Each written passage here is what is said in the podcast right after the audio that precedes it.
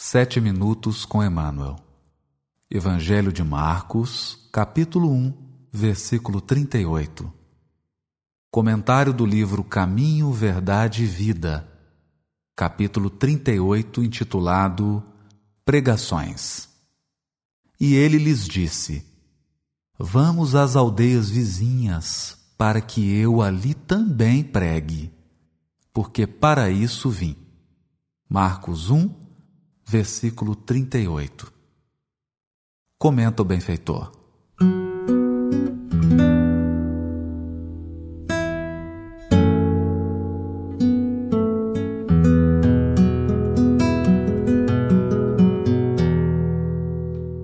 Neste versículo de Marcos, Jesus declara ter vindo ao mundo para a pregação.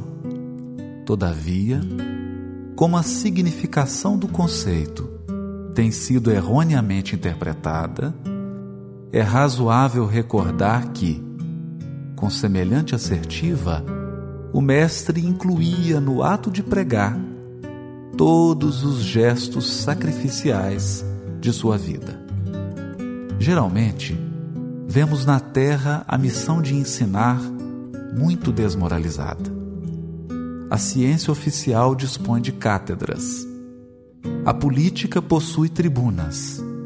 A religião fala de púlpitos. Contudo, os que ensinam, com exceções louváveis, quase sempre se caracterizam por dois modos diferentes de agir.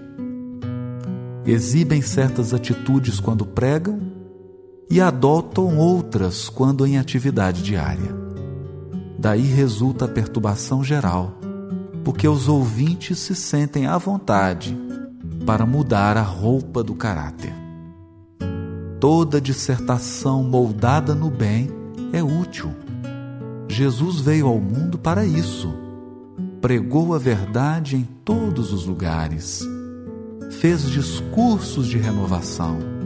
Comentou a necessidade do amor para a solução de nossos problemas. No entanto, misturou palavras e testemunhos vivos, desde a primeira manifestação de seu apostolado sublime até a cruz. Por pregação, portanto, o Mestre entendia igualmente os sacrifícios da vida.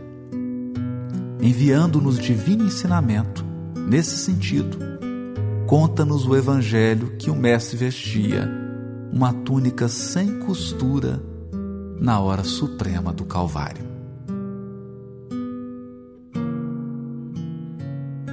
O versículo comentado pelo benfeitor Emmanuel está inserido na passagem do capítulo 1 do Evangelho de Marcos, intitulada Oração e Peregrinação na Galiléia. E vale a pena ser lida. Levantando-se de madrugada, saiu e retirou-se para um lugar ermo. Ali orava. Perseguiu Simão e os que estavam com ele. O encontraram e lhe dizem: Todos te procuram. Diz-lhes: Vamos a outros lugares, aos que possuem povoados, para que também ali proclame, pois vim para isto. Veio para as sinagogas deles, pela Galiléia inteira, proclamando e expulsando os daimons. Bonita passagem que revela Jesus acordando de madrugada e iniciando o trabalho de divulgação do Evangelho. Mas aqui sutilmente nos adverte Emmanuel. A proclamação do Evangelho, a pregação do Evangelho, tal como a entendia Jesus, é uma proclamação, uma pregação integral, porque envolve os elementos sublimes da fala, o dom sublime da palavra, todavia conjuga a exemplificação, o testemunho e o sacrifício pessoal. É que o exemplo da vida, a vivência do ensino pregado, confere força às palavras. faz com que aquele que proclama seja envolvido numa luz de amor, de exemplo, capaz de arrastar todos os ouvintes, dando a ideia de que o proclamador veste uma túnica sem costura. Aquilo que ele fala é o que ele vive. Naturalmente, esse é o ideal que todos perseguimos. Ideal ainda nem sempre alcançado por todos nós que temos a tarefa da divulgação. Mas, mesmo com as limitações, é preciso seguir o modelo e o exemplo de Jesus e incorporar a cada dia na nossa fala, na nossa divulgação, a exemplificação e a nossa própria vida, com suas dores, seus sacrifícios e os seus testemunhos, para que a nossa fala reflita com segurança o ensino glorioso de Jesus.